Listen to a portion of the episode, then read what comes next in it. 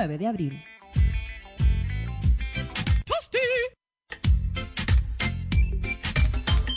Continúa con la mejor programación las 24 horas del día, los 7 días de la semana en tu radio, 19 de abril.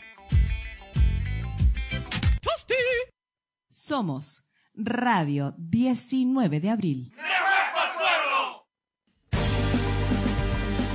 Bienvenidos al programa A Río Revuelta, espacio de entrevistas, debate y análisis de Chile, Gualmapu y el mundo. Con Dani, Ale y Kiko. Escúchanos todos los jueves desde las 20 horas por Radio 19 de abril.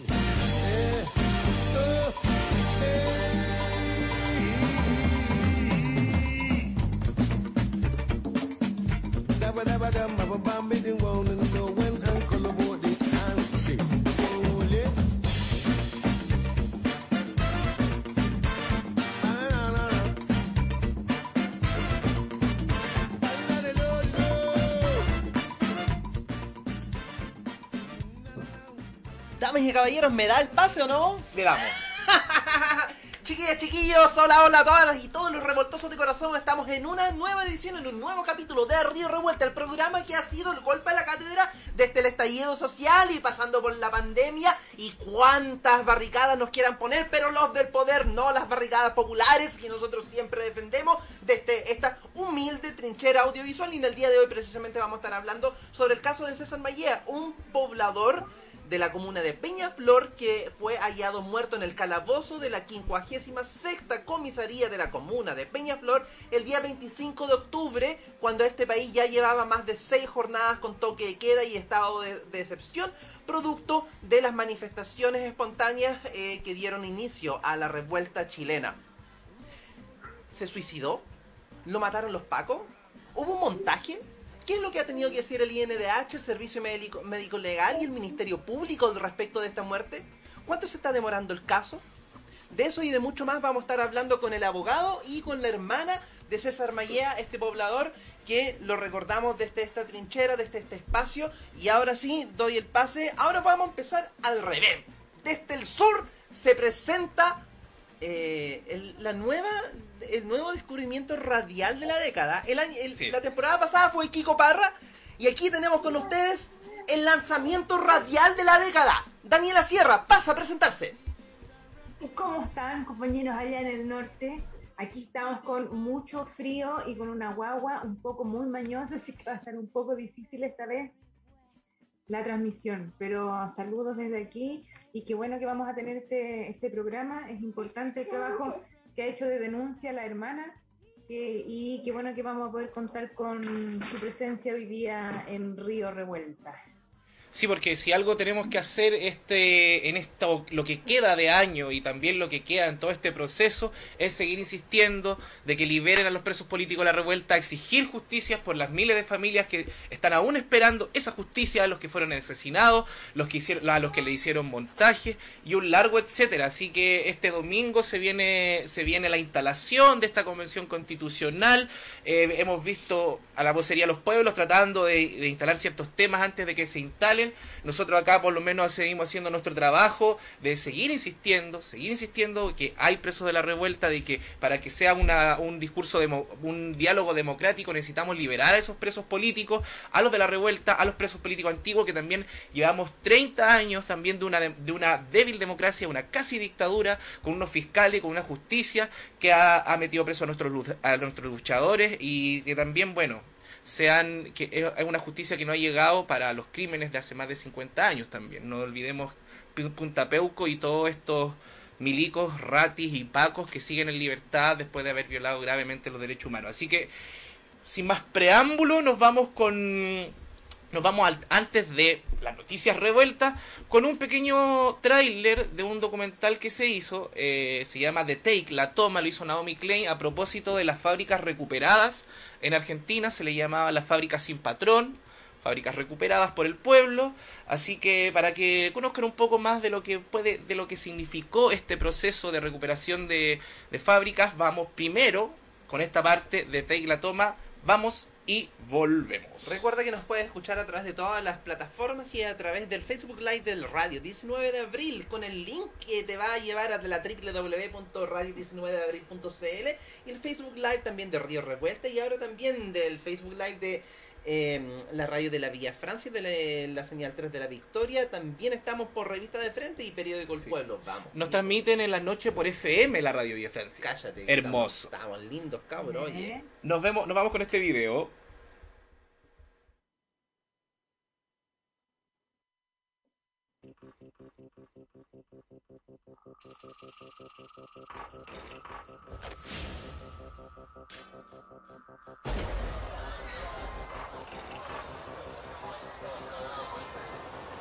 Estamos en una fábrica con maquinaria por valor de 90 millones de euros. Usted y sus compañeros han ocupado la fábrica para su propio beneficio. Existe una palabra para esto. Se llama robar. Nosotros, eh, hay otra palabra que es expropiación.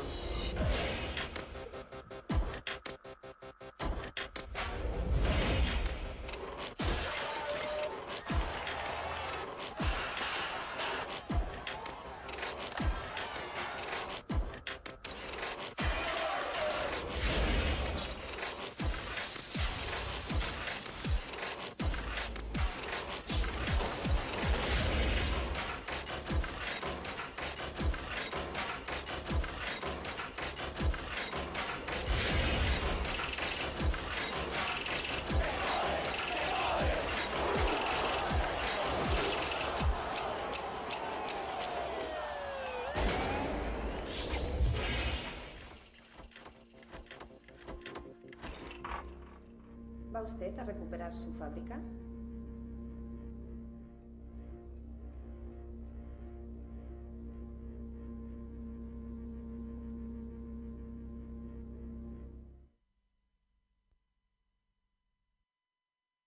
Eso fue ese documental que les dejamos ahí también para que todos puedan motivarse, buscar en las redes, está en YouTube, muy fácil de bajar, The Take de Naomi Klein. Y nos vamos al tiro A. Si se aburrió con la franja del pingüino amarillo, Si le da cringe la campaña del negacionista de Briones. si está esperando el debate entre Narváez y Jimena Rincón, Eh, Si no sabe si está en transición apertura cuarentena. despéjese, ¡Relájese! sírvase una piscola. Y haga la previa con Río Revuelta. Esa, miércoles. Nos vamos al tiro con las breves noticias desde el Walmapu, nuestra compañera Daniela Sierra, por favor. Ya, vamos a contar para los que no sabían que eh, Piñera estuvo acá en la zona, viajó, eh, le puso harto color con el primer viaje del año, eh, no pudo aterrizar, estuvo dando vueltas harto rato por el aire. Aquí la gente decía, la Mapu no te quiere, el Gualmapu te rechaza. Le costó, llegó y llegó con el mismo discurso de siempre de profundizar este mm, ya antiguo y, y permanentemente profundizado plan Araucanía. Y ahí creo que es bueno mencionar, señalar que este plan Araucanía no es tan distinto a los planes para la Araucanía que tenían los gobiernos anteriores a Piñera, porque son una expresión de un plan impulsado para los pueblos indígenas de Latinoamérica por el Banco Mundial y que es el plan reaccionario para frenar la lucha por la recuperación territorial de la mano de los pueblos indígenas. Entonces, si uno revisa el plan Impulso a la Araucanía de Piñera y uno revisa los planes para la Araucanía de gobiernos anteriores, va a ver que hay una línea de continuidad. Entonces no tiene nada de novedoso y ahí nosotros vemos la mano entonces del imperialismo presente en las semicolonias, en los países eh, con capitalismo burocrático como el nuestro, en donde la principal tarea del imperialismo es saquear, saquear, saquear todos los recursos naturales que estén a su alcance y en eso la lucha de los pueblos indígenas por la recuperación territorial son un freno y un obstáculo. Entonces ofreció, como siempre, más plata para las víctimas, eh, mayor mm, aparataje para la PDI y para la policía. Si ustedes viajan para acá, cualquiera que viaje a la octava, la novena, es, es otro ánimo, es otro ambiente, son eh, automóviles de guerra, son vestimentas de guerra que tiene la policía, que tiene la PDI, que, eh, lo- los autos, los, vehi- los vehículos blindados policiales, porque decían que no habían vehículos blindados, los vehículos blindados están todo el tiempo transitando por acá, por la zona. Pareciera que fuese otro país. y van a incorporar más todavía militarización en el Gualmapu, cuestión que a la que nunca uno debe acostumbrarse y a la que siempre uno debe resistir, porque aunque sea permanente, no podemos acostumbrarnos a que la reacción y la mano del viejo podrido Estado esté tan encima de nosotros, tan dispuesto a golpearnos. No puede ser natural. Así como esos llamados que dicen que no puede ser natural el toque de queda, tampoco puede ser natural por mucho tiempo que lleve presente la fuerte reaccionalización y militarización acá en la zona. Ya. Cortito, ¿vale? Movilizaciones en la CONADI. También recordar que la CONADI fue creada en 1993 junto con la ley indígena también. ¿Y en respuesta a qué? A las movilizaciones que se desarrollaban en la década de los 90. Para el movimiento mapuche la década de los 90 es importante por el número de participación que tuvieron las comunidades en la búsqueda de mejores condiciones de vida y en la búsqueda de recuperación territorial por una vía más pacífica que era que se impulsa en el presente, pero de todas maneras la tarea formativa, la tarea de precursora de las organizaciones que participaron en los 90 dio pie para que existiera la ley indígena 19.253 y dio pie para esta nefasta institución llamada CONADI. Y la movilización que se hace afuera de la CONADI en Temuco es que den respuesta a cientos de carpetas que están eh, en la, al interior de la CONADI y que la CONADI no hace nada. Es una institución nefasta, podrida, en donde entran personas con apellido mapuche, pero que no dan absolutamente ninguna respuesta a lo que es hoy día la demanda territorial. Y las recuperaciones continúan. En Lautaro, en Lumaco, en Victoria, con las recuperaciones también continúan los detenidos. ¿Cómo se porta Fiscalía? Pide prisión preventiva, en ocasiones se la rechazan, en otras se las aceptan. Esta semana le fue mal a la Fiscalía, no le dieron ninguna prisión preventiva, las pidió en varias causas, eh, y con un trato que mucho más vejatorio, mucho más humillante cuando los detenidos son mapuches de algunas y determinadas comunidades. Entonces esa denuncia también se está haciendo ahora. Si el mapuche viene de tal o cual comunidad, se pide preventiva. Si el mapuche viene de tal o cual comunidad, se extiende en las horas de detención. Eh, no se considera su estado de salud. Ahí hay una denuncia del huerquén de la comunidad Temucuicuy que está hospitalizado y se intentó que ser formalizado antes, poco antes de ser intubado por COVID. Entonces hay un trato que es discriminatorio. No nos olvidemos que Traipe, que es un ex fiscal, que hoy día es un defensor, eh, denunció al salir de la fiscalía. A mí me presionaban, yo debía ser distinto si el imputado y si el detenido era de tal o cual comunidad. Y hoy día vemos lo mismo, pero como las comunidades que se movilizan tienden a aumentar, entonces también tienden a aumentar hoy día lo que vimos la semana pasada, las cárceles, la lucha y etcétera, que no se detiene. Y lo último, queríamos saludar desde acá como programa a José Venancio Levinao Riveros y su familia, quien fallece. Él es un mapuche de mucha tradición de lucha, con una antigua tradición de lucha. Estuvo muchos años preso también, perseguido por el Estado fue miembro del movimiento campesino revolucionario y de la organización Resistencia Mapuche. Fue muy importante en el combate contra la Junta Militar Fascista. Él peleó codo a codo en su época con Patria y Libertad, dio, que es precursor de hoy día los Trizano y los APRA. Entonces él falleció, se hizo un elogún bastante numeroso y saludar también a esos antiguos que ya por la edad que tienen eh, están eh, falleciendo, pero que allanaron y abrieron el camino para los luchadores hoy día del presente acá en la zona del Gualmapu. Con esto termino las noticias de hoy.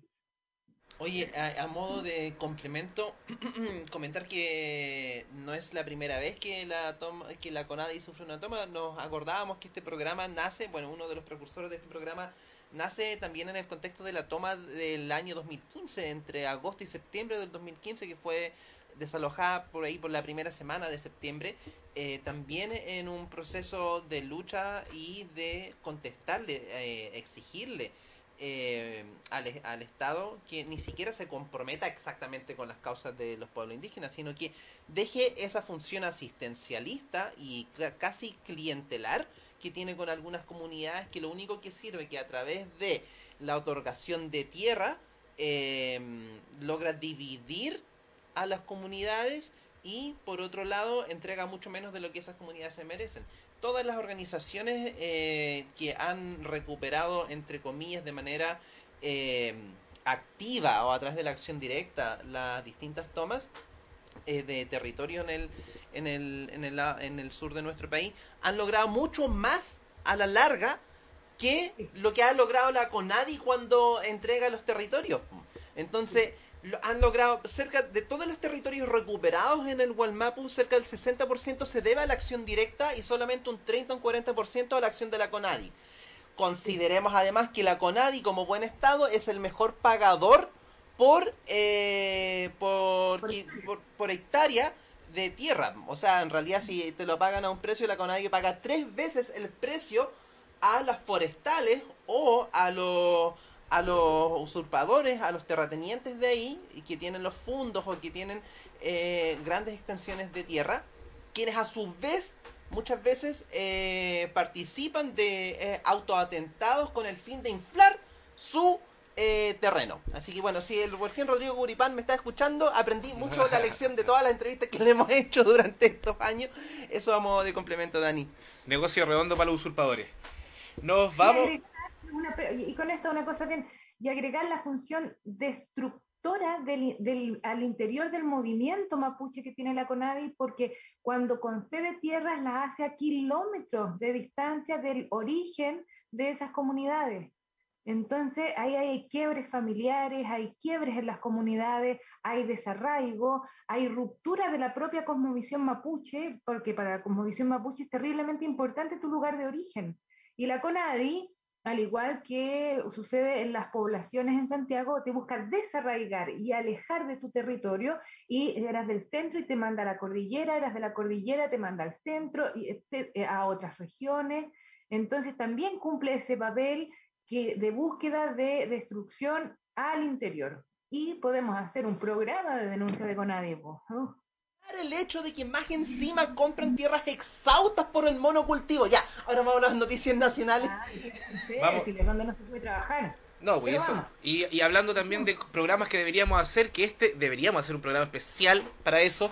También vamos a tener pronto también un programa especial para alguien que es que fue amigo de la radio 19 de abril, que participó activamente también con lo colino y reconocido hoy el NECO, porque hoy el caso de Jorge Mora, el NECO, tomó un giro indignante. El fiscal Felipe Sepúlveda pidió solo 540 días de presidio al Paco que lo mató, Carlos Martínez Ócares. Carlos Martínez Ócares, el nombre del asesino.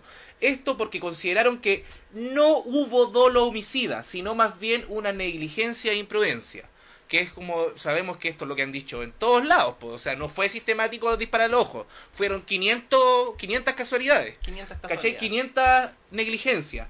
Ante la liviandad judicial de la solicitud, la coordinadora Justicia para NECO, indignada, trabaja para, para que se haga una real justicia y reparación para la familia. Y están también, hacemos llamado porque se están preparando nuevas actividades para seguir visibilizando el caso. También invitamos a todos nuestros auditores que las redes sociales, sociales perdón, busquen Justicia para Neco. Están en Instagram, también están en Facebook para que vayamos siguiendo. Nosotros también vamos a tratar de difundir todo lo, lo posible también porque se haga eh, justicia en este y en todos los casos de, viola- de graves violaciones a los derechos humanos y asesinatos cometidos por el Estado desde el 18 de octubre hasta hoy.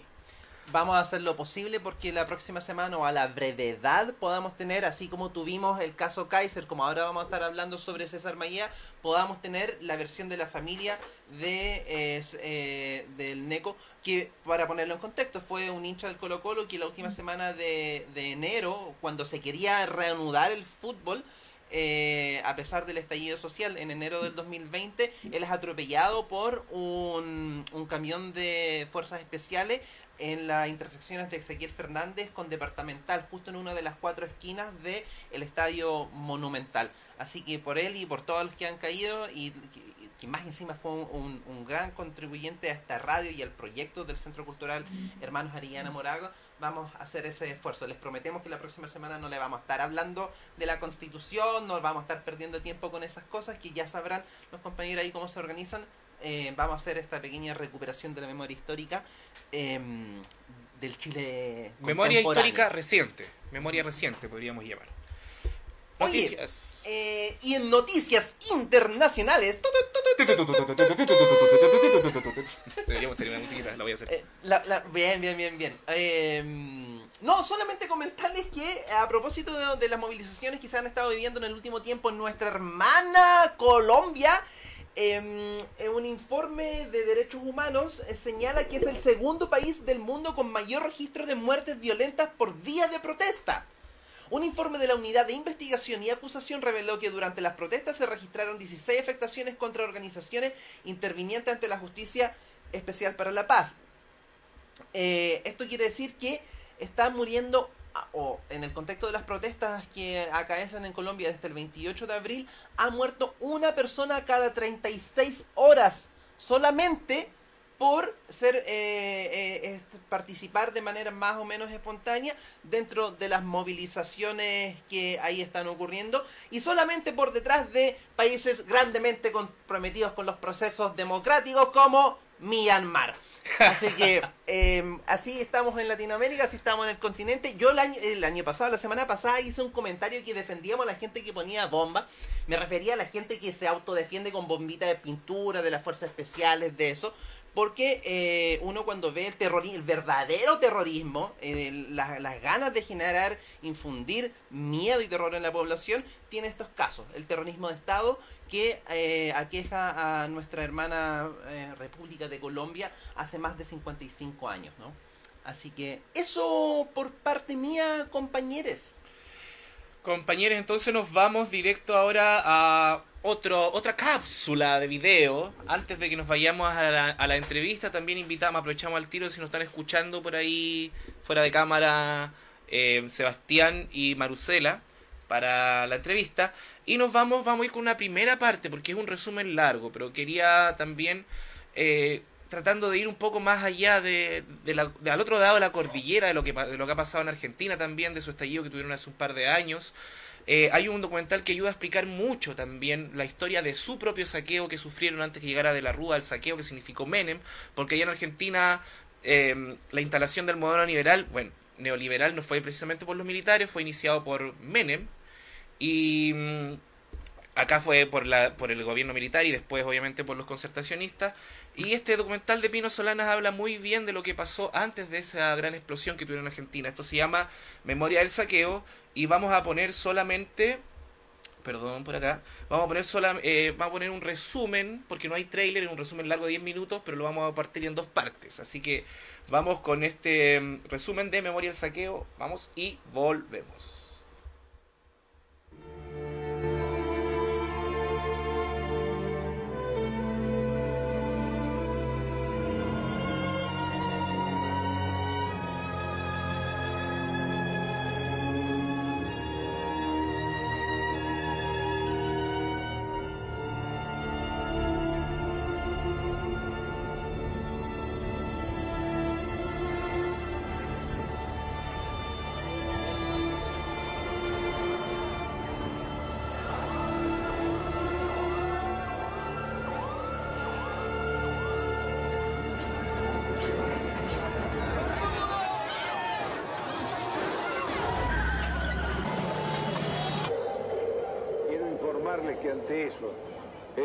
el estado de sitio en todo el territorio nacional.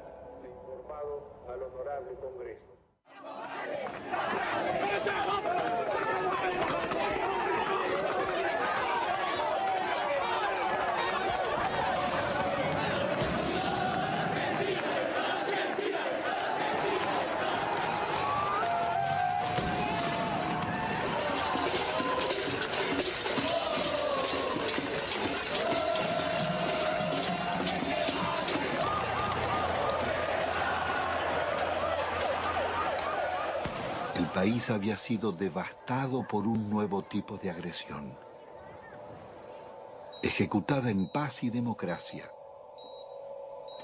Una violencia cotidiana y silenciosa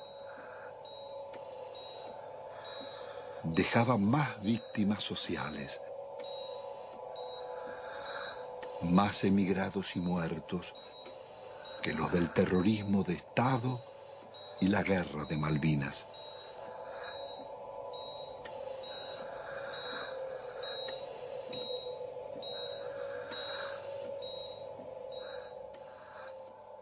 En casi dos siglos de vida independiente, la deuda externa argentina ha sido una de las causas del empobrecimiento y la corrupción y uno de sus escandalosos conflictos. La política del endeudamiento fue gestando en la Argentina generaciones de tecnócratas y funcionarios más dispuestos a servir a bancos y corporaciones internacionales que a defender su país. Una hoja del intervencionismo estatizante y agobiante de la actividad... La deuda contemporánea se inicia en forma ilegítima con la dictadura militar. A pesar de que la justicia demostrara su origen fraudulento, la presión del establishment pudo más. Desde entonces, serviría para condicionar gobiernos y enajenar el patrimonio público. Doctor Domingo Felipe Cabal. Convertido en superministro de Economía de los gobiernos de Menem y de la Rúa, sería responsable del permanente crecimiento de la deuda y de los mayores despojos que sufriera el pueblo argentino. De, de, la palabra deuda, porque todos queremos endeudarnos, pero después decimos que está mal que el país endeude. Cuando crece el crédito, porque hay alguna deuda. Es bueno, la deuda es buena. Todos queremos darle crédito, todos hablamos que hay que darle crédito a la población, que está surgiendo el crédito hipotecario. Es bueno endeudarse, no es malo endeudarse. El programa de gobierno será el de la minoría liberal conservadora que lidera el ex golpista Álvaro Alzogaray. Hoy todo cambió y una nueva relación ha comenzado. También una nueva forma de vivir y de pensar. Aunque todos parezcamos los mismos, un cambio decisivo y fundamental se ha instalado entre nosotros. Y es un hecho de justicia histórica que este cambio lo realice un presidente justicialista, cerrando así el ciclo que comenzó hace 40 Jamás nadie como Menem había osado llevar la traición como bandera, ni ejecutar con tanto cinismo acciones contra la nación. El... Ahí nomás. Ahí nomás, ahí nomás. Bueno, Ahí nomás, sí, bueno, vamos a la segunda parte. como decía Kiko, es un interesante documental que retrata la crónica que lleva al estallido argentino del año 2001, que sirvió como pauta también para eh, todas las demás revueltas que se dieron. Fueron décadas en las que luego de aquel estallido, junto con el boliviano, que fueron que eh, precedieron el triunfo de, de gobiernos populares que tuvieron sus altos y bajos, lograron por lo menos poner en discusión el tema de la justicia social y las reivindicaciones de las clases más populares. Bueno, vamos a entrar de lleno a la entrevista del día de hoy y a modo de una breve introducción, como les comentábamos al inicio de este programa. El día 25 de octubre, un poblador de la comuna de Peñaflor se desplazaba, eh, perdón, esto, 20 jueves 24 de octubre del año 2019, cuando el país ya llevaba cerca de cinco jornadas bajo toque de queda y cuando el presidente de la República, Sebastián Piñera, le había declarado la guerra a sus conciudadanos, un poblador que había ido a ver a su familia, se desplazaba hacia su casa eh, luego de las 10 de la noche, hora en donde había iniciado el toque y queda, siendo sorprendido por una patrulla de carabineros y llevado a la comisaría. Al día siguiente, el momento en el que tiene que ser puesto eh, en libertad o a lo menos a control de, de- llevado a control de detención por infringir los decretos respectivos, se le comunica a su familia que eh, se habría suicidado en el calabozo de la 56 comisaría de la comuna de Peñaflor. Sin embargo, ante eh, la poca credibilidad que tiene Carabineros, ante la prácticamente imposibilidad de que dentro de una comisaría, dentro de un calabozo, cuando estás siendo supervigilado por un funcionario de Carabineros, eh, cuando es re- realmente muy difícil, porque cuando te llevan detenido te sacan los cordones, te sacan eh, las sogas de, los polerones. Es imposible que tú con tus manos puedas cortar una sábana y atártela al cuello sin que nadie se haya dado cuenta. Es que existen una seria sospecha de parte de la familia y de parte de los abogados de la familia, de la familia, valga la redundancia, de César Mayera, em, puesto que dicen que él no habría cometido suicidio, sino que habría sido asesinado y este sería un nuevo caso de montaje y de encubrimiento de parte de las fuerzas policiales y militares comandadas por el presidente de la República, eh, Sebastián Piñera eh, con todo el manto de duda y de complicidad de los organismos gubernamentales ah, eh, que siempre están con esa mano negra y nos referimos a la Fiscalía, al Ministerio Público y por supuesto al Servicio Médico Legal junto con la complicidad hipócrita del Instituto Nacional de Derechos Humanos. Luego de esta introducción, dándole la bienvenida a Marusela y a Sebastián, dejo a Kiko. Sí, antes de, antes de presentar, Marusela ya acá está debajo de nosotros, se ve en la cámara y debajo de Daniela está Sebastián Velázquez, abogado. Queremos agradecer eh, a nuestra productora ejecutiva en parte, desde la sombra, a la María Luz, Magu, Magusiki en, en Twitter, que es no ha, bueno, siempre está pendiente de los temas de memoria y siempre también preocupada de, de, cuáles son las familias que están exigiendo justicia y dándonos a nosotros los datos, etcétera. También nos da los datos de ellos comunes, siempre nos está ayudando, así que un saludo también acá a la distancia para ella. Y bueno, sin más preámbulo, compañera Daniela, no sé si quiere usted partir. Ya, eh, bueno, dar la bienvenida, insistir en la bienvenida a, a Marusela, a Sebastián. Yo me imagino que entre vivir, criar, trabajar y etcétera, el tiempo es súper escaso y eh, de todas maneras nosotros agradecemos mucho que ustedes eh, entreguen ese tiempo a estas denuncias que son tan importantes por lo que planteamos nosotros. No podemos normalizar cuestiones que son horrorosas, aberrantes, no podemos silenciarlas y muy por el contrario, mientras más se difundan y más se conozcan, eh, más contribuye a encontrar alguna búsqueda, aunque sea incipiente, de justicia, porque es difícil en un estado como este hablar de, de justicia propiamente, pero la tarea que ustedes emprenden eh, sirve bastante para eso. Eh, estuvo denunciando también en el Parlamento la situación de, de su hermano en una muy fuerte y emotiva intervención en donde da cuenta de, qué es lo que producen el actuar del Estado en, las causas como la tuya. Pero cuéntanos tú misma, eh, ¿Cómo fue ese 25 de octubre y, qué ocurrió con tu hermano para que los que no sepan puedan conocer la situación? Mira, eh, la comuna de Peñaflor es relativamente pequeña. Eh, nos encontramos como a unos 25 minutos de Santiago. Eh, te cuento yo que ese día hubo una manifestación bastante masiva eh, eh, obviamente por el asunto del estallido social. Eh, bueno, en la, en la tarde-noche mi hermano que estaba viviendo con mis papás, porque está separado de hecho hacía bastante tiempo, em, va a visitar a su hija mayor, Catalina, que vive como a 15 minutos de la casa de mis papás. Él va a visitarla, está con ella como hasta la niña dice que como hasta las diez y media, no, miento, once y media, un cuarto para las doce. La abuela de la niña le dice a César, César, no te vayas porque hay toque de queda. Y César, eh, confiado, le dice, ¿qué me va a pasar si aquí me subo al auto y me voy, llego a la casa en un rato? Quédese tranquila, le dice, si no me va a pasar nada. Eso fue lo último que César dijo y que, de quienes lo vieron en realidad con vida, que fueron la ex suegra, la ex esposa y su hija. César eh, supuestamente eh, se dirige a la casa de mis papás cuando yo te hablo de supuesto porque yo no estaba ahí, entonces no me consta nada de eso y lo único que puedo relatar, entre comillas, es el relato de la institución más nefasta que existe en este país. Ellos dicen que lo interceptaron pasado entre las dos y la una. A mí no me consta y tampoco podría yo eh, asegurar que fue así, porque si César salió de la casa de su hija de diez, eh, de diez y media a, de once y media, de once y media a un cuarto para las doce, en 15 minutos le bastaba para llegar a la casa de mis papás. tenía tiempo de sobra para llegar. Y ellos dicen que sí lo tomaron detenido porque supuestamente eh, él iba conduciendo y su auto zigzagueaba por la calle.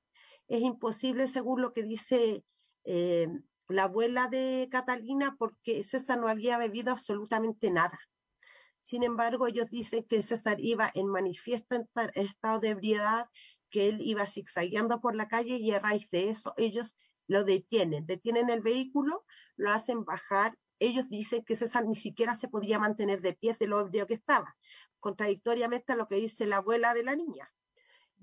Y de ahí supuestamente ellos se lo llevan a la comisaría, donde le toman dos alcotest. Mm. Y también esto me causa duda porque uno dice 1,72 grados de alcohol, de alcohol por litro de sangre y el otro 15 minutos después dice 1,56.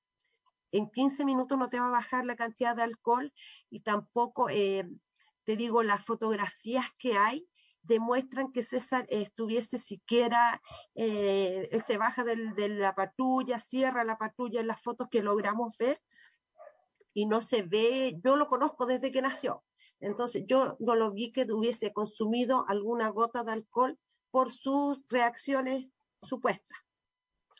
Em, desde allí, eh, eh, Carabineros dice que lo llevaron a la emergencia a constatar lesiones y que él iba de muy buen humor. Luego de eso, él lo regresan a la comisaría. Y ahí también hay una duda porque desde la comisaría a la emergencia en llevarlo se demoran cinco minutos y sin embargo en el regreso, después de haber egresado de la emergencia, de vuelta a la comisaría se demoran 45 minutos. Entonces se demoran cinco y de vuelta 45. ¿Qué pasó en esos 40 minutos? Eh, a César lo ingresan y él alrededor de las 3 de la mañana llama a uno de mis hijos y le dice que lo llevaron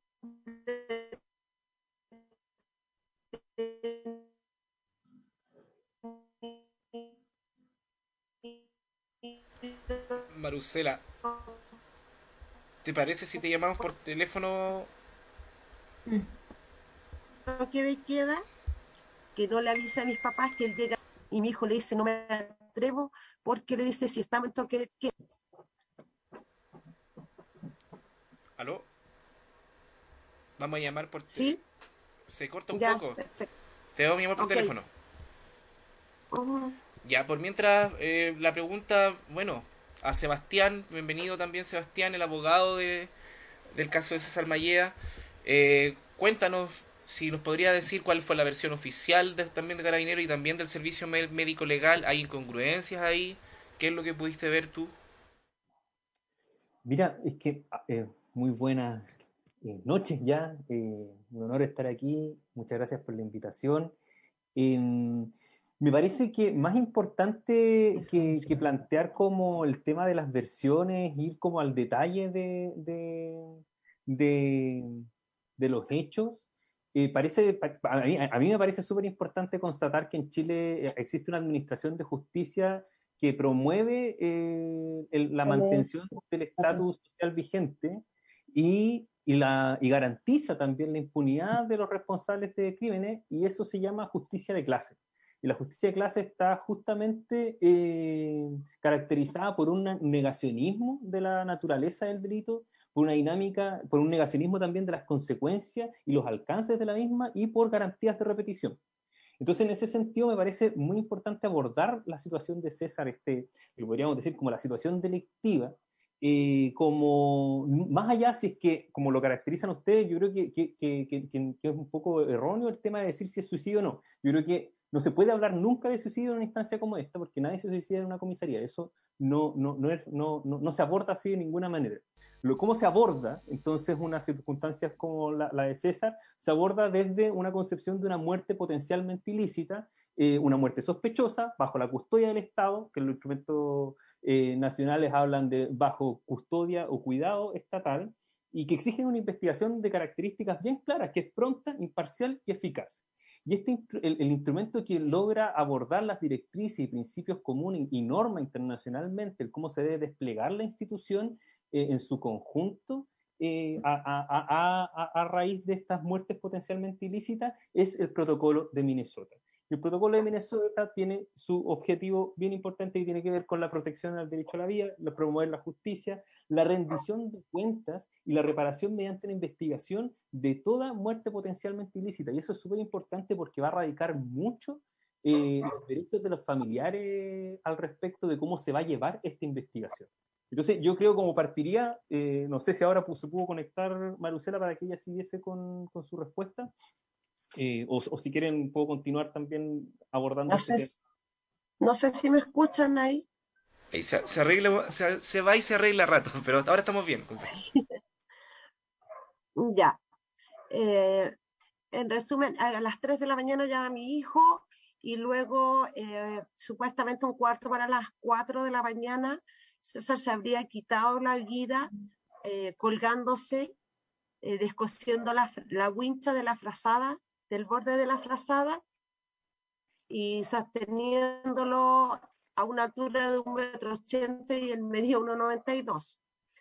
Eh, en el supuesto, insisto, porque esto es todo supuesto para mí, eh, entra carabineros, lo descubre y lo descuelgan y le hacen una reanimación que no da frutos, entonces ellos en la, en la patrulla lo trasladan hasta, lo, hasta la emergencia del hospital, donde declaran su deceso a las 4 o 1 de la mañana, cuando César ya había llegado muerto eh, antes de ese momento, o sea, cuando ellos ya descub ellos descubrieron que estaba muerto, creo yo, y le hicieron reanimación, pero no dio frutos.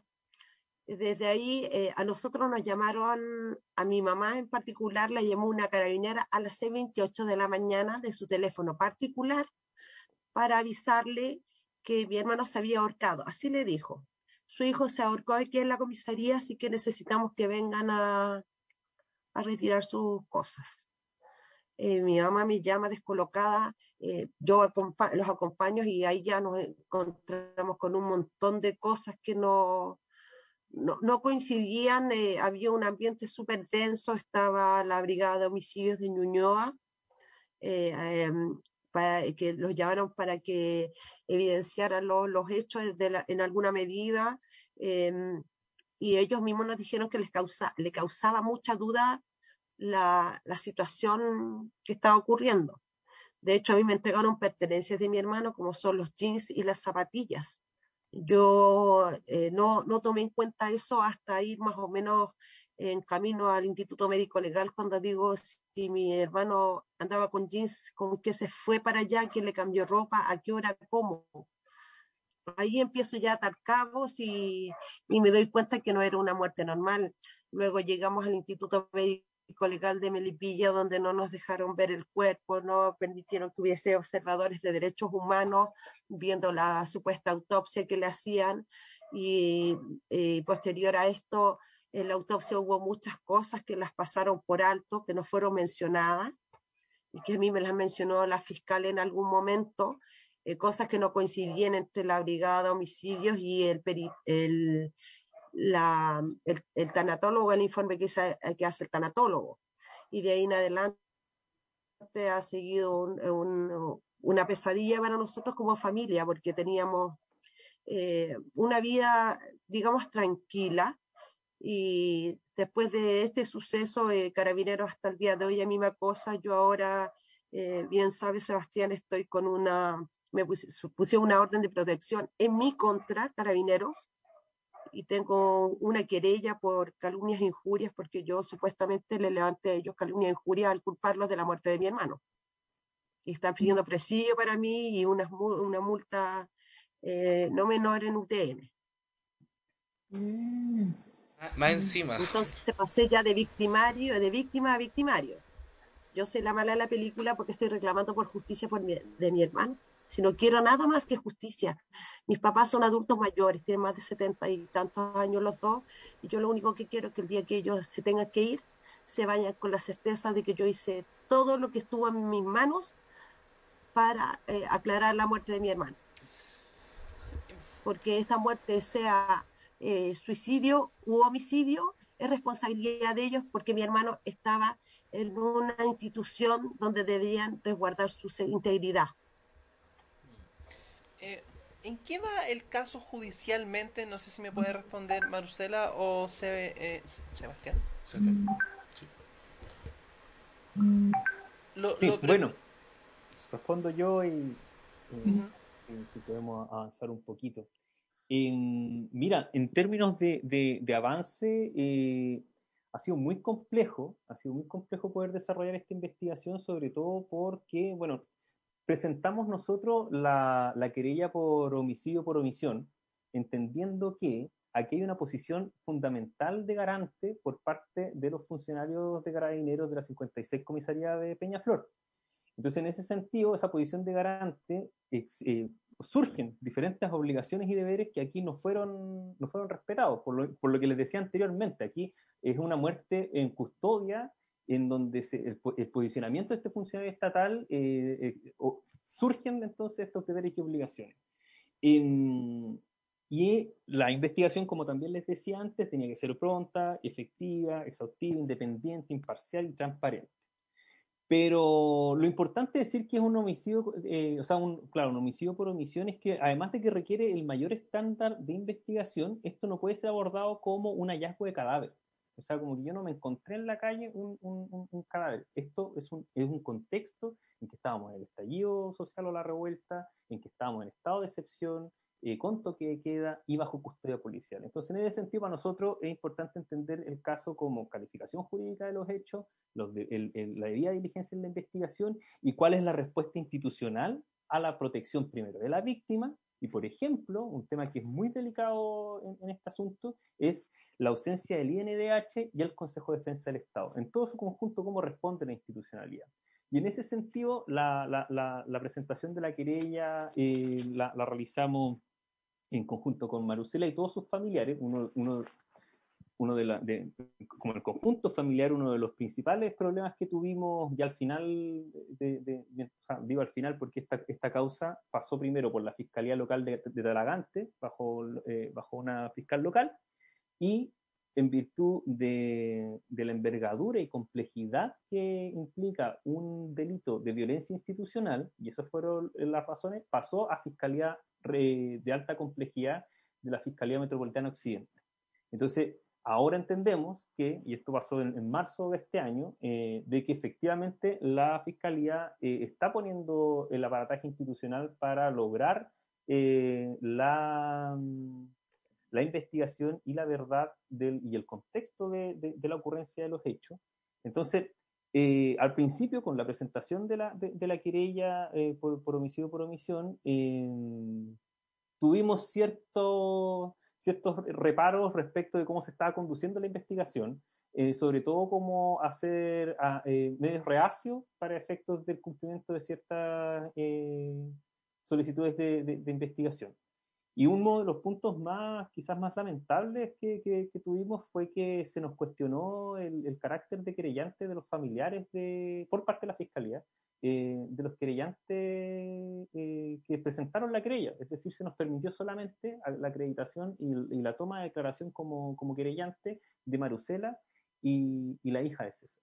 Entonces, eh, eso fue muy, muy, muy complicado eh, para, para nosotros. eh, y en ese sentido, eh, siempre se va a ocupar como, como de alguna otra manera de contexto el tema de la pandemia. Lo podemos eventualmente entender a la, a la luz de algunos retrasos en ciertas diligencias, pero creemos que el rechazo a, a ciertas diligencias claves, como era la inspección al, al- a, a- un, a un medio probatorio importante, eh, no, no, no, no- no iban de la mano con, con, con una investigación al más alto estándar, que es lo que se exige en una circunstancia como esta. Y en ese sentido, eh, quizás Marusela puede ahondar un poco más en, ese, en, esa, en esa situación. El INDH cumplió una función que después se, se, se desdijo. Y, y- y eso generó una, un- un- una reactivización súper complicada en una circunstancia tan, tan delicada como esta. No sé, Marusela, si tú quieres seguir andando, yo estoy abierto a lo que, a lo que me diga. Continúa, Sebastián. Sí, continúo. Ya. Em, entonces, bueno, Eh, y, otro, y otro elemento que, que es súper delicado, o sea, uno que es, es, muy lamentable, es muy lamentable eh, lo complejo de, de, este caso, lo delicado y el tratamiento que han recibido la familia en su conjunto por parte de la institución. y en ese sentido, otro ausente, muy, muy, como con mucho, con, un rol súper cuestionable, es el Consejo de Defensa del Estado. Consejo de Defensa del Estado que consigue una sentencia condenatoria, la primera sentencia condenatoria en contexto de estallido social en el, Tribunal Oral en lo Penal de Ovalle, eh, en que en circunstancias que, que, un, un, agente estatal, un funcionario policial, un carabinero dispara a una víctima, y disculpen que me remita a otro caso, pero quiero llevarlo a, efectos de, de, de, conflictuar el rol del Consejo de Defensa del Estado. En, que eh, un funcionario policial dispara en la pelvis de, la víctima y, se lo lleva detenido y, acreditaba la, la, características de la, herida como una herida homicida, eh, el tribunal condena por apremios ilegítimos, que fue la figura que utiliza el Consejo de Defensa del Estado para perseguir la responsabilidad de este, este funcionario policial que además estaba con, con licencia médica y que no recibió ninguna instrucción de su superior. Ese Consejo de Defensa del Estado, que logra una condena completamente eh, baja o desproporcionada para el actual criminal del funcionario policial, aquí ni siquiera está presente. Y esto es súper importante porque, como les hacía referencia a, la posición de garante de los funcionarios policiales, es deber de los, de, los funcionarios policiales la vigilancia, el cuidado, la prevención y la seguridad. Son cuestiones súper concretas que están en su propia normativa y que el Consejo de Defensa del Estado no está presente en esta, en esta situación buscando la responsabilidad. Uno de los elementos de hecho que también llama mucho la atención es que el comisario, de la, quien es el responsable, el mandamás de toda la, comisaría, no estaba presente a la hora de los hechos. ¿Y por qué no estaba presente en un contexto como Y por eso, y, por eso recién le hacía tanta referencia al contexto inicial. Un comisario que no está presente eh, en, un estallido social, toque queda, estado de excepción, bajo custodia, ¿cómo se justifica eso? Evidentemente hay versiones que, eh, por, principalmente, como bien decía Marusela, versión eh, acreditada fundamentalmente de los propios funcionarios policiales, los que han marcado la línea de investigación. Y en ese sentido, y quizás como para terminar o ahí abierto a las preguntas, en ese sentido nosotros peleamos con la Fiscalía para efectos de lograr una línea investigativa alternativa porque esto no se va a esclarecer ni se van a resolver las dudas que con un legítimo derecho tienen los familiares, y aquí presente Marusela, como creyente, las dudas de cómo ocurrieron los hechos. Es un derecho a la verdad y un derecho a la justicia que a lo menos se logre una cronología de la dinámica de los hechos.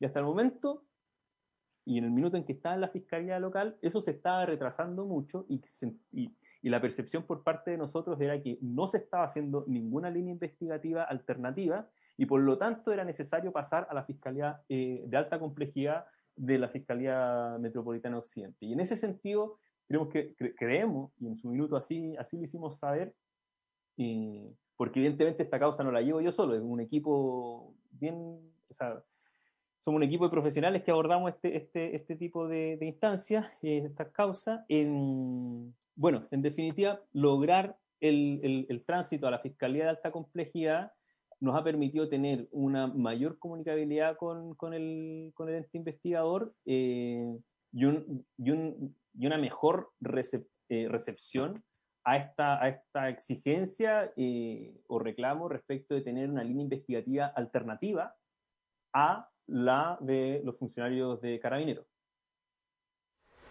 Em, quiero hacer un, pequeño hincapié en el rol que ha jugado el Instituto, el Instituto Nacional de Derecho Humano. Algo comentaba Sebastián, eh, que se habían retrotraído al parecer de alguna forma de acompañamiento o de algunas acciones que habían emprendido y que eso implicaba una revictimización. ¿Podríamos ahondar un poco en eso? Porque nosotros, lo, pregunto porque hemos sido bastante críticos del rol del INDH desde que se creó, desde, Lorena Frías en adelante. Em, pero en este caso en particular, ¿cuál fue la conducta que tuvieron ellos?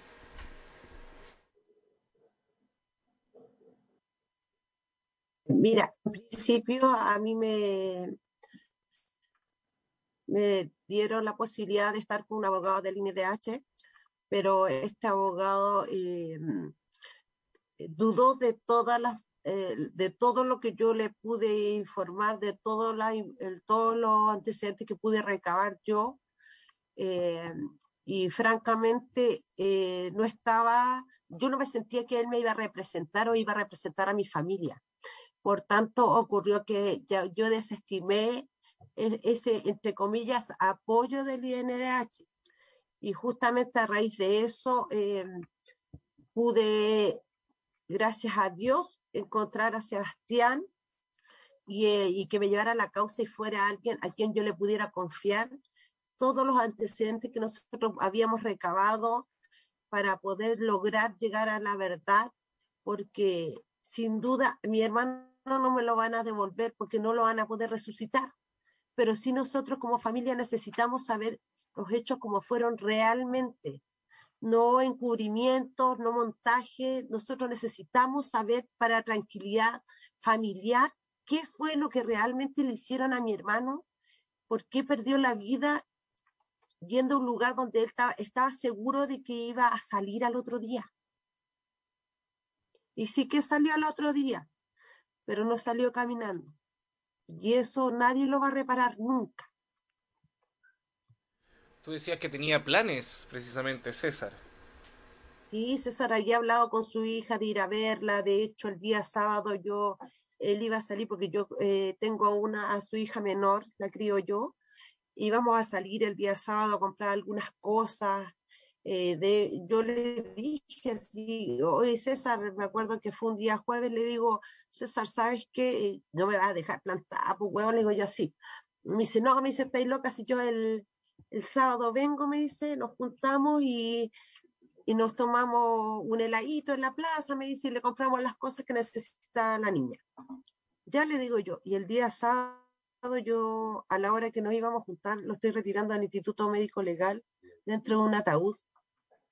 Ustedes se pueden imaginar lo difícil que fue decirle a sus tres hijos, eh, tu papá ya nunca más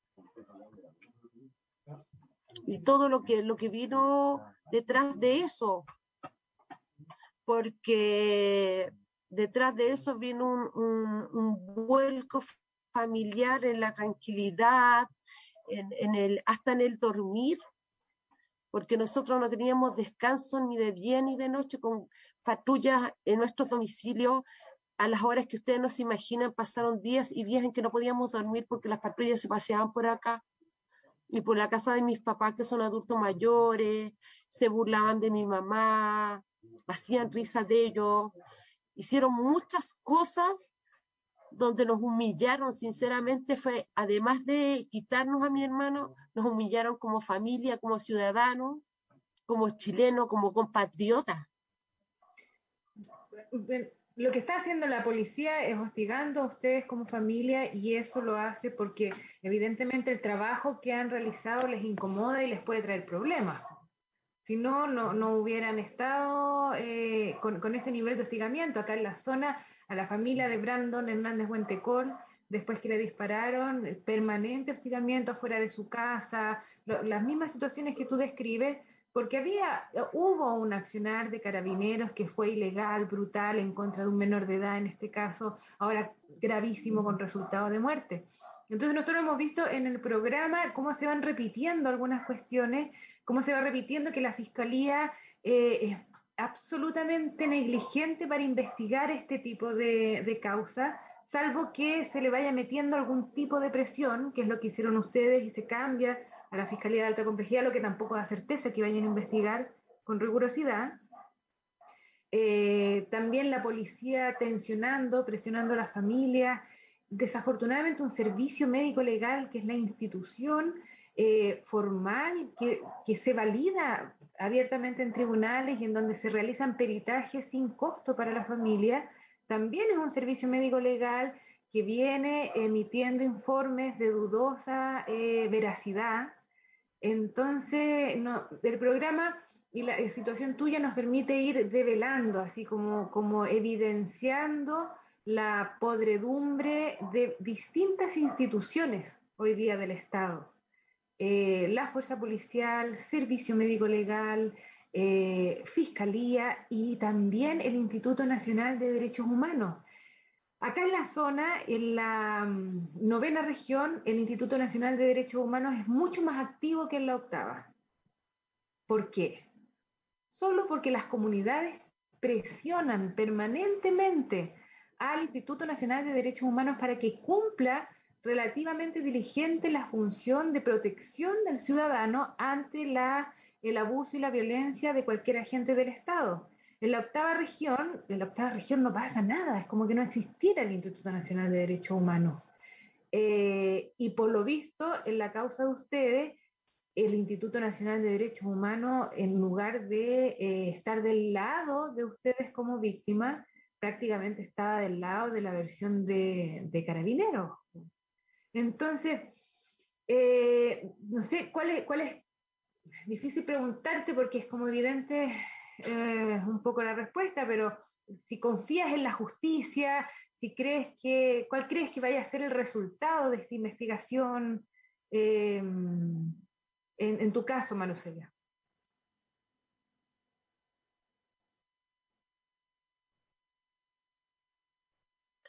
Mira, nosotros hemos recurrido, pero a todas las instituciones habidas y por haber, eh, con Amnistía Internacional.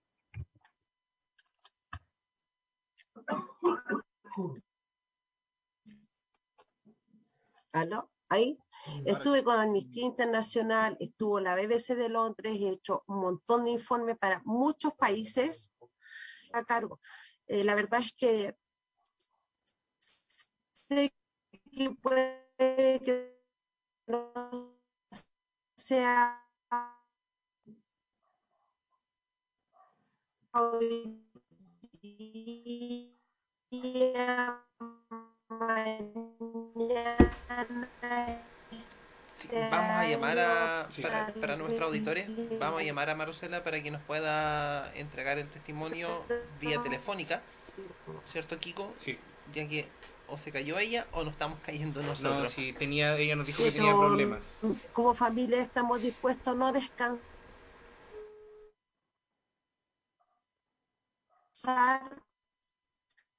hasta que esto y que sirva en alguna medida para que ya. Ahora sí. Ya.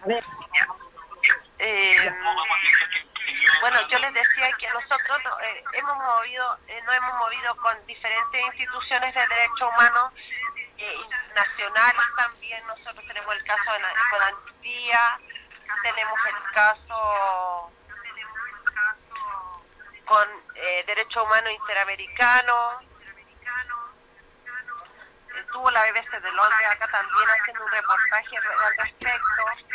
La idea para nosotros es simplemente que el caso sirva de referente para que las otras familias que también están sufriendo esta misma situación, pues eh, también sacar algo en claro por la tranquilidad, por la paz familiar.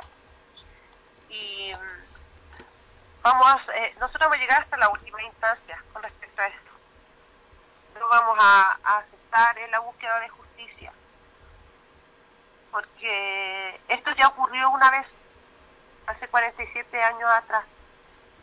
Y vuelvo a ocurrir una segunda vez porque no, se, no se eh, movieron los estamentos que correspondía y no hubo un castigo ejemplificador para que estas nefastas instituciones que cometieron tantas atrocidades en contra de mismo pueblo eh, no lo eh, pensaran una vez más antes de repetir la historia.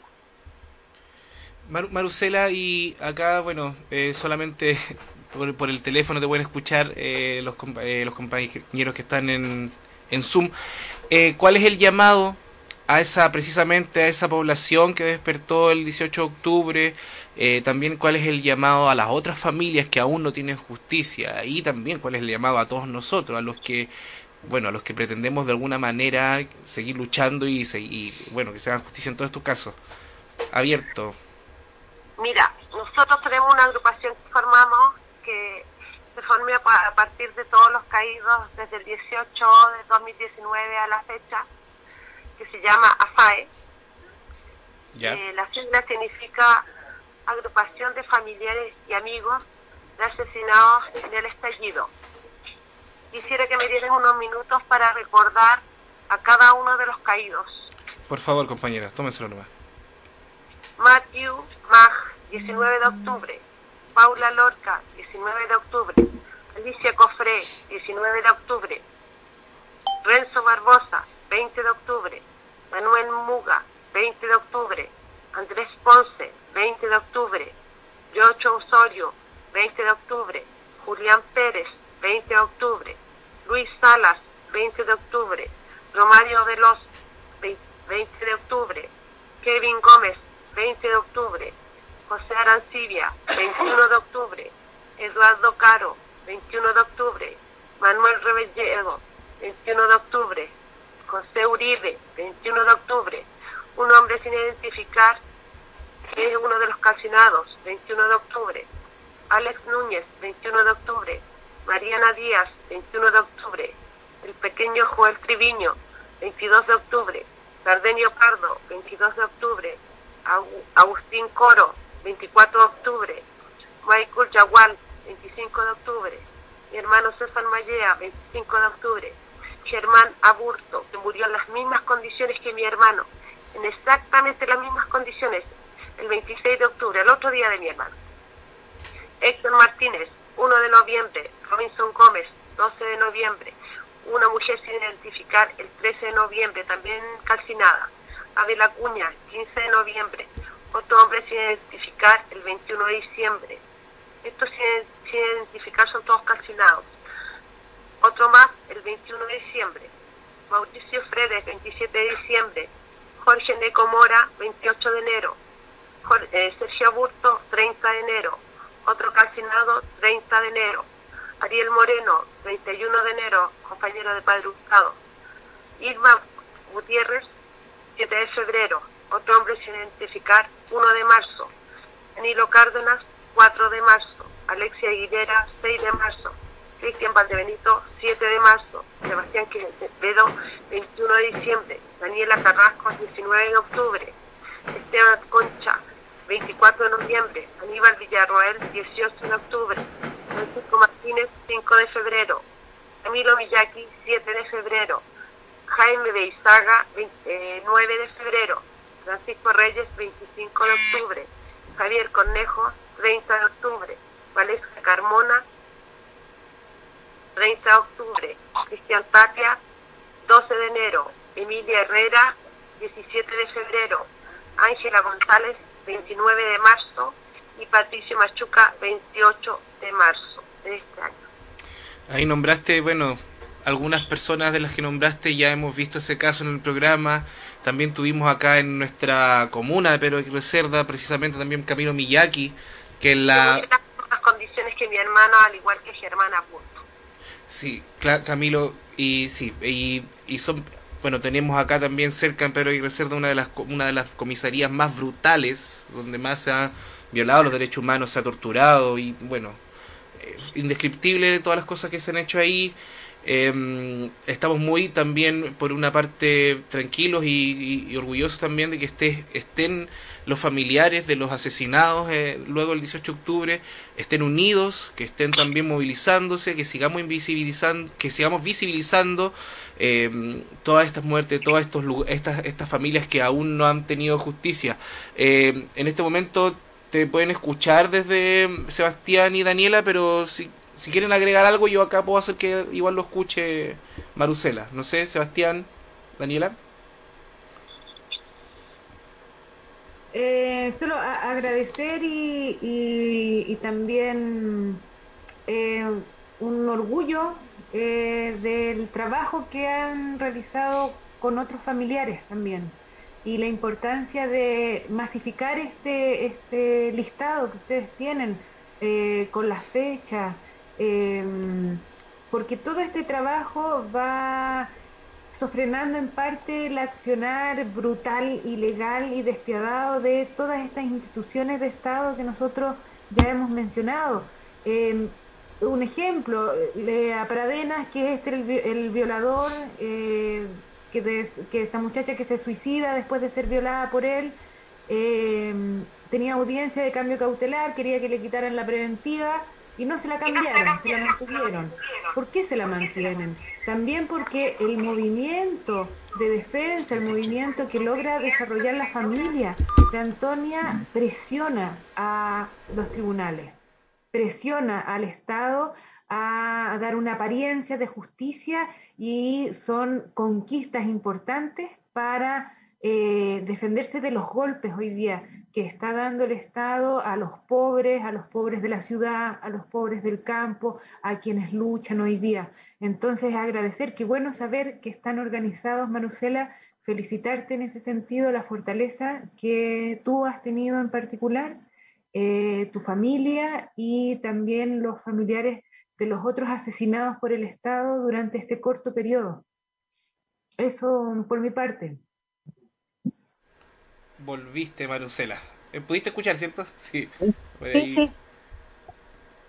No sé si quieres agregar algo también llamado al abogado Sebastián, también contarnos en qué va este proceso, o sea, qué es lo que se viene en Las este proceso. fechas. Las próximas fechas. Llama la atención, eh, antes de darle el pase a Sebastián, la semana pasada comentábamos que el INDH había bajado la cifra arbitrariamente de Trauma mutilaciones oculares porque había decidido poner dentro de su registro solamente a aquellos que habían eh, decidido Judicializado. por medio del INDH, es decir, ocupando un abogado del INDH, eh, lo- los casos en contra de carabineros que pudieran ser responsables. Ahora tenemos que cuando hubo gente que confió en el, en el INDH, los abogados no le creían.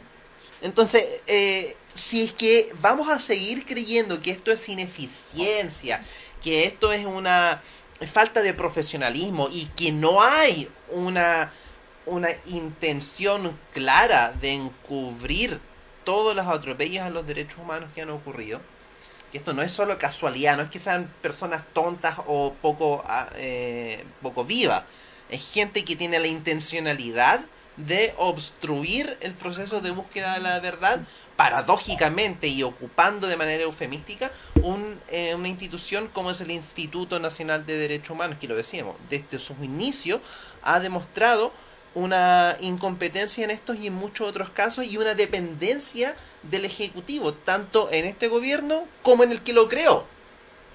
Ese, Sebastián, eh, estábamos eh, solicitando, solicitando información sobre qué era lo que se venía, si es que habían algunas fechas clave a las que le pudiéramos poner ojo y atención. En, en principio, eh, no, hay, no hay por lo pronto así fechas importantes en las que estemos esperando, no hay plazos como corriendo al, respecto, estamos a la espera, sí, de los avances de, la, de, la, de las investigaciones, de que se cite a, a- las personas respectivas que hemos solicitado, entonces estamos ansiosos por porque efectivamente se le dé celeridad y- y creemos que es así. Pero quisiera también agregar que, como dije al principio, aquí eh, hay una pelea que dar, entre- o sea, y, y compartiendo mucho lo que decía Daniela, hay una pelea que dar respecto de la organización, eh, pero también hay una pelea importante que dar en términos como institucionales, por así decirlo, en términos jurídicos, no, no en términos judiciales.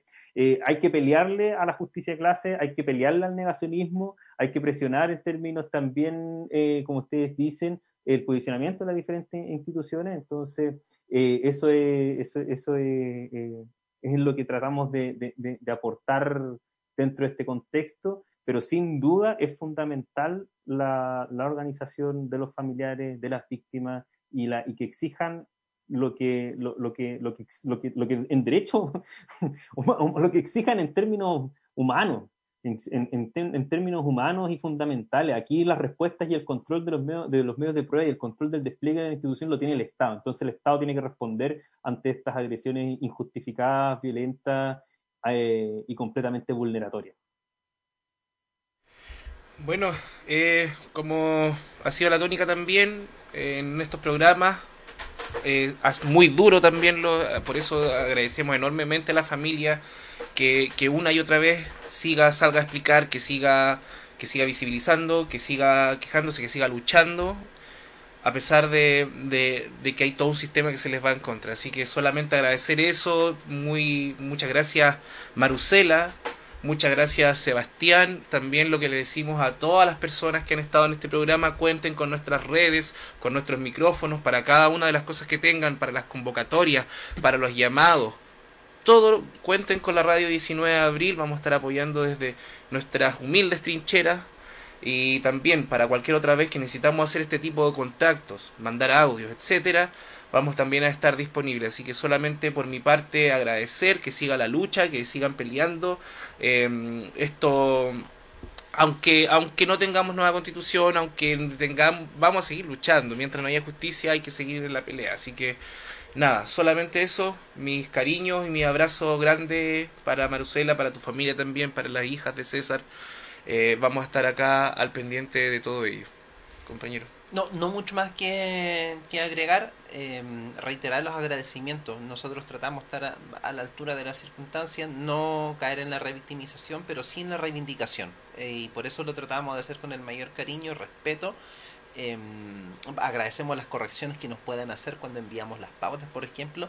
Eh, las aclaraciones en términos jurídicos también es importante para no cometer los mismos errores en otras entrevistas, porque nos hemos dedicado a eh, entrevistar a dirigentes sociales en el contexto del estallido y de la revuelta y a gente que ha sido víctima de violaciones a los derechos humanos. Entonces, con mucha responsabilidad nosotros hacemos esto y entendemos que mucha gente a veces no, no quiere participar porque le duele, eh, porque ha tenido mala experiencia y esa confianza que han tenido con nosotros a través de la MAGU se las reiteramos eh, a ustedes. Muchas, muchas gracias.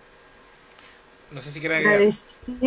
yo de la invitación eh, a FAE a disposición cuando necesiten.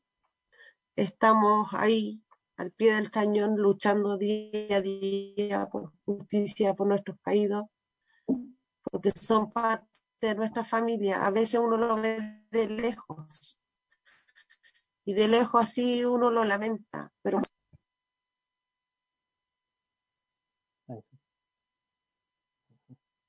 Ahora sí, de nuevo, la última parte. Disculpa, Marusela. El maldito BTR. Eh, agradecida de la invitación que me han eh, hecho ustedes. Eh, yo, en nombre de, de mi familia y, y de AFAE, eh, les agradezco y quedo a disposición de ustedes para lo que necesiten.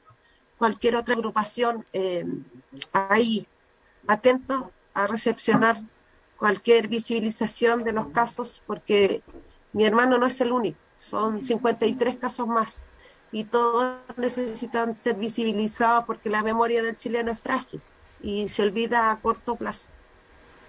Sí, una buena aclaración. Eh, Sebastián, también muchas gracias. No sé si quiere decir palabra final. Muchísimas, muchísimas gracias eh, a la invitación. Y libertad a los presos políticos, no la impunidad, arriba a los que luchan, chiquillos. Muchas gracias por el espacio. Gracias, Sebastián. Eh, ahora nosotros nos vamos con la segunda parte de, de, este pequeño resumen de Memoria del Saqueo, ahí hablando de los hermanos argentinos. Y a la vuelta vamos con varias, tenemos hartas ollas comunes, tenemos hartas convocatorias que realizar. Así que solo eso. Vamos con este video y volvemos.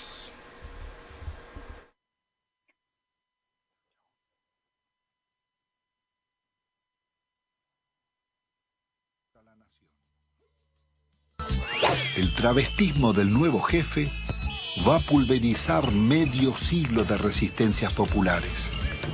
Impone la ideología de la derrota frente al modelo global. Indulta a los jefes de la dictadura y traiciona a millones de trabajadores que soportaron la represión. Abandona el antiimperialismo popular y la política de no alineamiento de Perón y Evita para establecer relaciones carnales con Estados Unidos. Su programa será el del Banco Mundial y el Fondo Monetario. Pocas veces se van a dar tantos factores para que una minoría tome el poder sin eh, tirar una bomba, como lo hicieron, sin disparar un solo tiro. Esto surge claramente en la participación de Álvaro Sogaray en el tema de la ley de reforma del Estado, el instrumento que le está dando el poder a Menem, un poder absoluto, dictatorial, un poder que no tenía Videla, que no tuvo Videla. Se lo estaba diciendo a todos al Sogaray. Le decía, le decía a los propios justicialistas que estaban participando de un capítulo extraordinario. Por primera vez iban a tener el poder, no importa si los votos eran del pueblo o votos peronistas, ese poder lo iban a tener los mismos que proscribieron, los mismos que fusilaron, los que masacraron. Eso es lo que estaba diciendo Álvaro Alzogaray.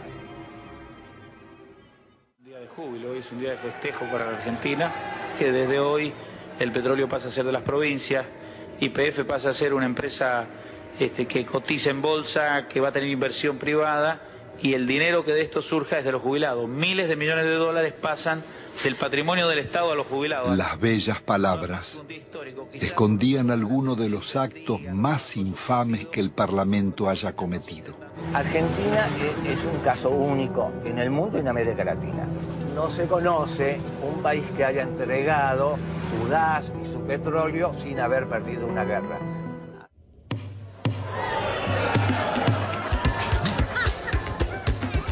Fueron los años farandulescos de la exhibición de fortunas malavidas. Tenemos que tratar de no robar por lo menos dos años. Es lícito la coima, es lícito apropiarse de lo ajeno. Si alguien tiene que meter la mano en la lata, la ponga despacito un chiquitito, que no se vea. La vida se privatiza y se amuralla. Nace el país de los custodios y los countries, el de los ricos y famosos. ¿Usted es peronista? Siempre sí, siempre. El pisa con champán.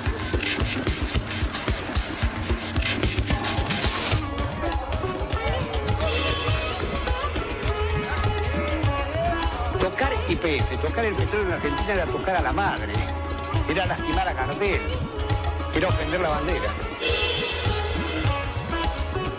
El petróleo bajo la tierra no le sirve a nadie, a ninguno. Esto pasa cuando no usas la camisa. Y yo creo que todos tenemos derecho a una cuota de frivolidad de cuando en cuando. de gran seductor que usted tiene, si le molesta un poco. No, no, todo lo contrario, me ayuda.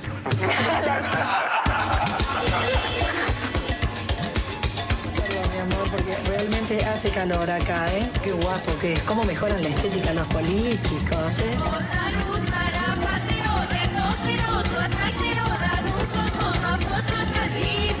Estoy apasionado por este modelo económico, que es mentira, que es mentira que produzca más pobres, que lo fabrique.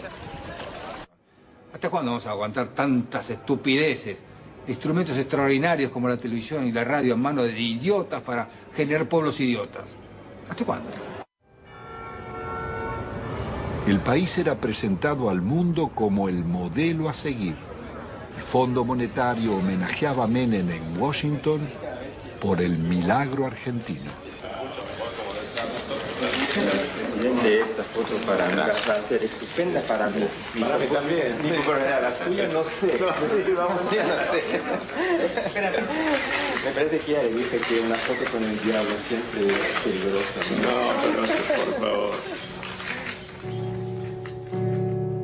La responsabilidad de nuestros gobernantes en el genocidio social no exime a los organismos internacionales ni a sus mandantes, Estados Unidos y Europa, ni a las injustas relaciones comerciales del norte con el sur.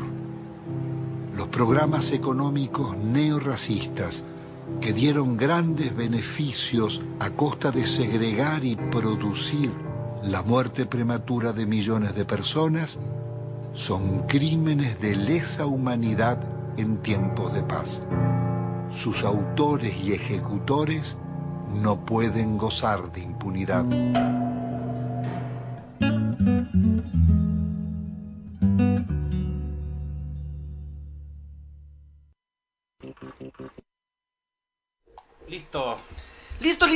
Oye, ha sido un capítulo, una vez más, un capítulo contundente aquí en Radio 19 de Abril, en el programa de Río Revuelta, recuperando un trocito de la memoria reciente de nuestro país para que a nuestros hermanos menores, primos, sobrinos, no se les olvida, bueno, y a nuestra propia generación, porque entre Constitución por acá, Pelado va de por allá, la tía Pikachu por aquí, se nos olvida por qué estamos donde estamos. Eh, y eh, todo en la brecha que todavía nos falta alcanzar eh, para lograr los sueños por los que tanta gente está presa, por la que tanta gente está mutilada, por la que tanta, tanta gente ha fallecido, chilenos, mapuches, extranjeros, de Santiago, del norte, del sur. Así que muy contento de este nuevo capítulo y ya vamos a estar em, con nuevas, nuevas entrevistas, con nueva música emergente, con nuevos trailers. Mientras tanto, vamos a ir al panorama cultural y solidario del fin de semana. ¿Por qué? A usted, si todavía no lo echan del trabajo, si todavía no le rescindieron el contrato y tiene platita fresca porque estamos a primero de julio, gástela en solidaridad con el pueblo chileno y del mundo mundial. Adelante. Sí, y acá pueden ver en su pantalla, porque somos muy tecnológicos, la imagen de la primera jornada de protesta, el 2 de julio, no a las torres de alta tensión, en la línea Itagua igual que pusimos un video la semana pasada de qué se trataba, así que mañana hay protesta por la defensa de los territorios. Agradecemos a nuestros compañeros de resumen.cl que siempre nos tienen informados de estas luchas, así que eso, mañana jornada de protesta, no más zonas de sacrificio, por la defensa de la vida y los territorios. Voten hartas torres. Hartas torres. Ojalá, ojalá puedan llegar con. No, no vamos a decir- No, no vamos a arriesgar demanda. de- después te hay que desdecir el próximo programa. Claro. y esto, bueno, todas estas imágenes también las vamos a subir en un video que hizo la misma Magu, que es la que se en- encarga de recolectar todas estas ollas comunes. Eh, apoyar a la escuelita Dignidad, dice ahí, Campamento La Florida. Eh, nunca nadie se ha vuelto pobre por dar, dicen acá los compañeros, compañeros, capital de trabajo faltante, etcétera. Hacen, hay una escuelita por el campamento de la dignidad, así que también apoyar a esas iniciativas. Y en pueblo, el pueblo ayuda al pueblo, esto es, si no me equivoco, de la Junta, eh, la Junta de Vecinos, discúlpenme, ahí está, Junta de Vecinos El Progreso. ¿Ya? Están, quieren agradecer a todos quienes a través de sus donaciones y alimentos en dinero permiten seguir solidarizando y por eso lo invitamos a seguir solidarizando. Lo han- se ha hecho bien, están muy agradecidos. eh, las Pero se puede hacer mejor. Se puede hacer mejor. Están muy agradecidos la, la gente de la Junta de Vecinos El Progreso.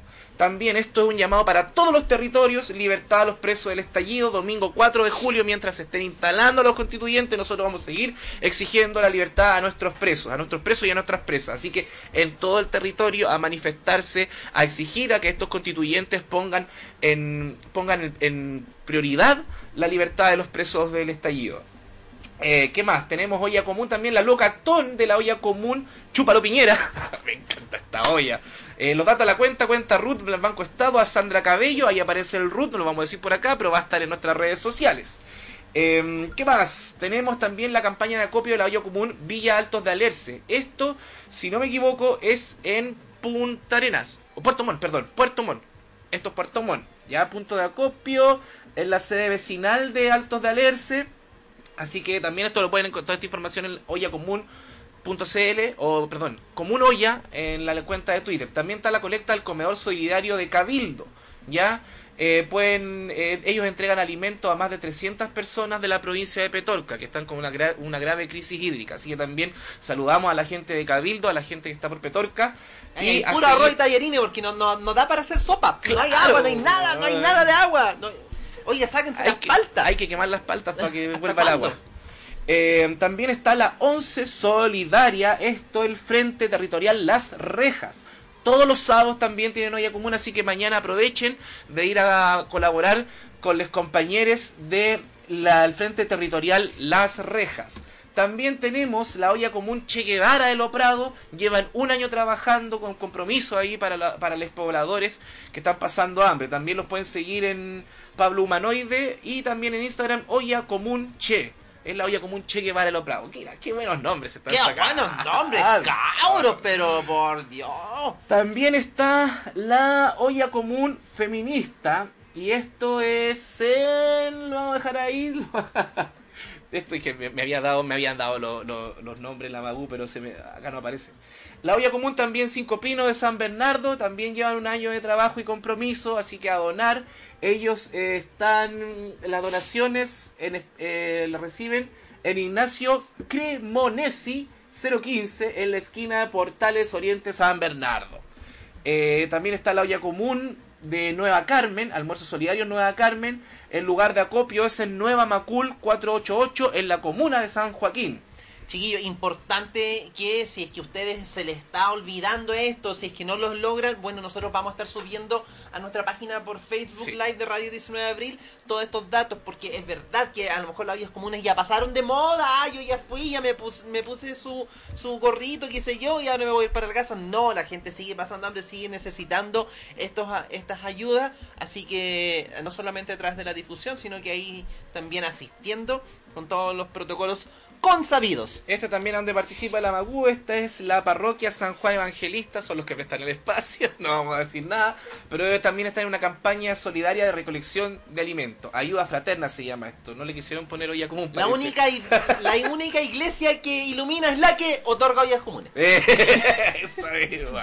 Y también el cordón siete cerros, como cordón siete, dice acá, como cordón siete cerros seguimos en la campaña de solidaridad con las personas privadas de libertad en el centro penitenciario de Valparaíso. Miren qué importante. Llamamos a los vecinos y las vecinas a acercarse a los puntos de acopio y soli- solidarizar con estos elementos esenciales. Así que también los, los recomendamos seguir en Twitter al con cordón 7 cerros Valpo, esa es la cuenta en Twitter para que todos puedan co- eh, colaborar por allá por Valparaíso. Y bueno, se nos acabaron las ollas, eso era todo, llamando a movilizar este domingo, también vamos a tener cabineros dominguero, a ver qué pasa. Va a estar entretenido, va a estar entretenido, así que usted siga en la sintonía de Radio 19 de Abril y de Río Revuelta todos los jueves hasta las 20 horas por www.radio19deabril.cl y por todas nuestras plataformas de Facebook Live de Radio 19 de Abril, Río Revuelta, Periódico El Pueblo, em, Revista de Frente, eh, Señal 3 la, Señal victoria, 3 La Victoria. y por FM en las noches por la radio Villa Francia. Agradecidos una vez más de la presencia